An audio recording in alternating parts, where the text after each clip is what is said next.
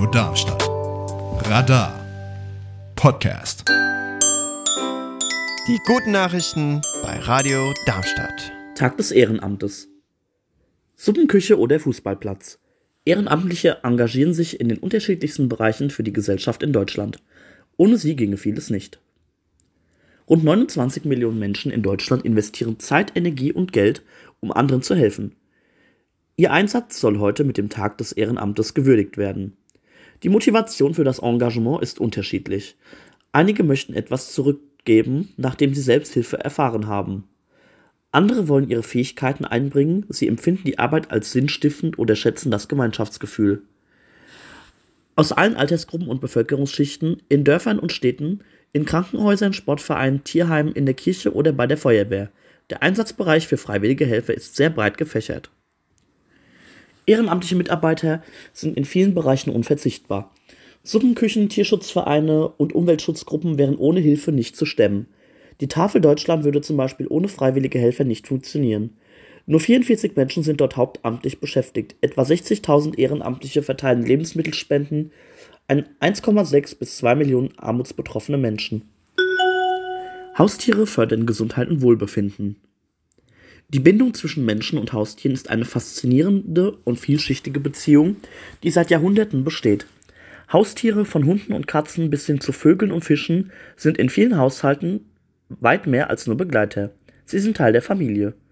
Diese tiefe emotionale Verbindung ist nicht nur ein Gefühl, sondern hat nachweisbare Auswirkungen auf unsere körperliche und psychische Gesundheit. Forschungen zeigen, dass die Interaktion mit Haustieren zu einer Reihe von positiven gesundheitlichen Effekten führen kann.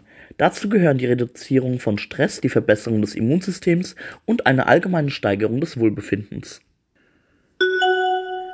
Projekt rettet Schüler vor Schulabbruch. Die Zahlen sind deutlich. Sachsen-Anhalt ist das Land der Schulabbrecher. Wer wegen Mobbings oder anderen Problemen mit dem Schulsystem brechen will, der erhält im Projekt Produktives Lernen eine zweite Chance, seinen Hauptschulabschluss zu machen. Das Besondere, Arbeit und Schule werden hier kombiniert. Lange wurde das Projekt durch Fördermittel finanziert. Diese sind nun ausgelaufen. Ab 2024 soll darüber geredet werden, das Projekt in das Schulgesetz fest zu integrieren. Lili ist Teil des sogenannten produktiven Lernens in der Schule und Betrieb. Drei Tage die Woche arbeitet die Schülerin in einem Betrieb und zwei Tage hat sie normalen Unterricht. Das Projekt gibt es derzeit an 24 Schulen in Sachsen-Anhalt. So auch an Lilis Schule der Gottfried Wilhelm Leibniz Gemeinschaftsschule in Wolmirstedt. Hier besucht sie die 9. Klasse und strebt gerade ihren Hauptschulabschluss an. Die 16 Schüler aus ihrer Klasse kommen ursprünglich aus unterschiedlichen Schulen in der Börde. An ihren alten Schulen hätten sie aufgrund von Mobbing, Problemen im Elternhaus oder weil das System Schule nicht zu ihnen gepasst hat, womöglich keinen Schulabschluss erreicht oder die Schule abgebrochen. Durch das Projekt erhalten sie eine zweite Chance. Erste Kiwiküken in der Natur seit 150 Jahren. Vier Kiwiküken erfreuen Neuseeland. Der erste Kiwi-Nachwuchs in freier Wildbahn seit 150 Jahren nährt die Hoffnung, dass das Kiwi-Schutzprogramm Früchte trägt. Paul Ward, der Gründer des Schutzprogramms Capital Kiwi Project, sieht in dem Nachwuchs einen wichtigen Meilenstein für, unsere, für unser Ziel, eine wilde Kiwi-Population in Wellingtons Umgebung aufzubauen.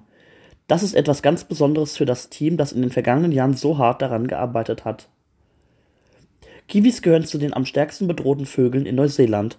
Nach Angaben der Umweltschutzbehörde gibt es landesweit noch etwa 26.000 Exemplare. Vergangenes Jahr hatte das Capital Kiwi Project 63 erwachsene Tiere in der Umgebung von Wellington ausgewildert, in der Hoffnung, dass sich dort wieder eine Kiwi-Population entwickelt. Die nun gesichteten Küken sind nach Einschätzung von Ward und seinen Kollegen die ersten Kiwis seit mehr als 150 Jahren, die in den Hügeln rund um Wellington geschlüpft sind. Zunächst hatte ein erstaunter freiwilliger Helfer in einem Nest unter einem Baum ein frisch geschlüpftes Kiwi-Küken entdeckt, wie Ward berichtete. Vergangene Woche fanden die Vogelschützer dann zwei weitere Küken und am Dienstag das vierte Junge. Nikolaus auf dem Motorrad. Geschenke verteilen und Geld fürs Kinderhospiz sammeln. Am 6. Dezember kommen die Santas auf Motorrädern in die Pfalz. Für Hauptorganisator Patrick Kunz ist es die zehnte Tour. Seit Tagen schon kann Patrick Kunz nicht mehr gut schlafen. Er Er schläft erst nachts um 1 Uhr ein und steht morgens um 4 Uhr schon wieder auf. Im Körper brodelt es schon richtig, das ist Vorfreude und Anspannung gleichzeitig. Der 52-Jährige aus Knöringen im Kreis Südliche Weinstraße fährt seit 2014 als Nikolaus verkleidet durch die Pfalz. Erst aus Spaß, dann auch für den guten Zweck. Zusammen mit anderen verteilt er kleine Geschenke in Kindergärten, Schulen und in Seniorenheimen. Und zusätzlich sammelt er Spenden für das Kinderhospiz Sterntaler in Dudenhofen im Rheinpfalz-Kreis. Rund 105.000 Euro kamen vor zwei Jahren zusammen. 127.000 Euro waren es im vergangenen Jahr. Für die Arbeit im Kinderhospiz sind diese Spenden enorm wichtig. Das waren die guten Nachrichten für diese Woche. Sprecher und Redaktion war Louis Stenger. Die guten Nachrichten sind Teil der Sendung Matratzenhorchdienst. Jeden Mittwoch 23 Uhr auf Radio Darmstadt. Mehr Informationen zum Sender finden Sie unter radiodarmstadt.de. Die guten Nachrichten sind eine Produktion von Radar e.V. Neue Folgen gibt es jeden Donnerstag überall, wo es Podcasts gibt.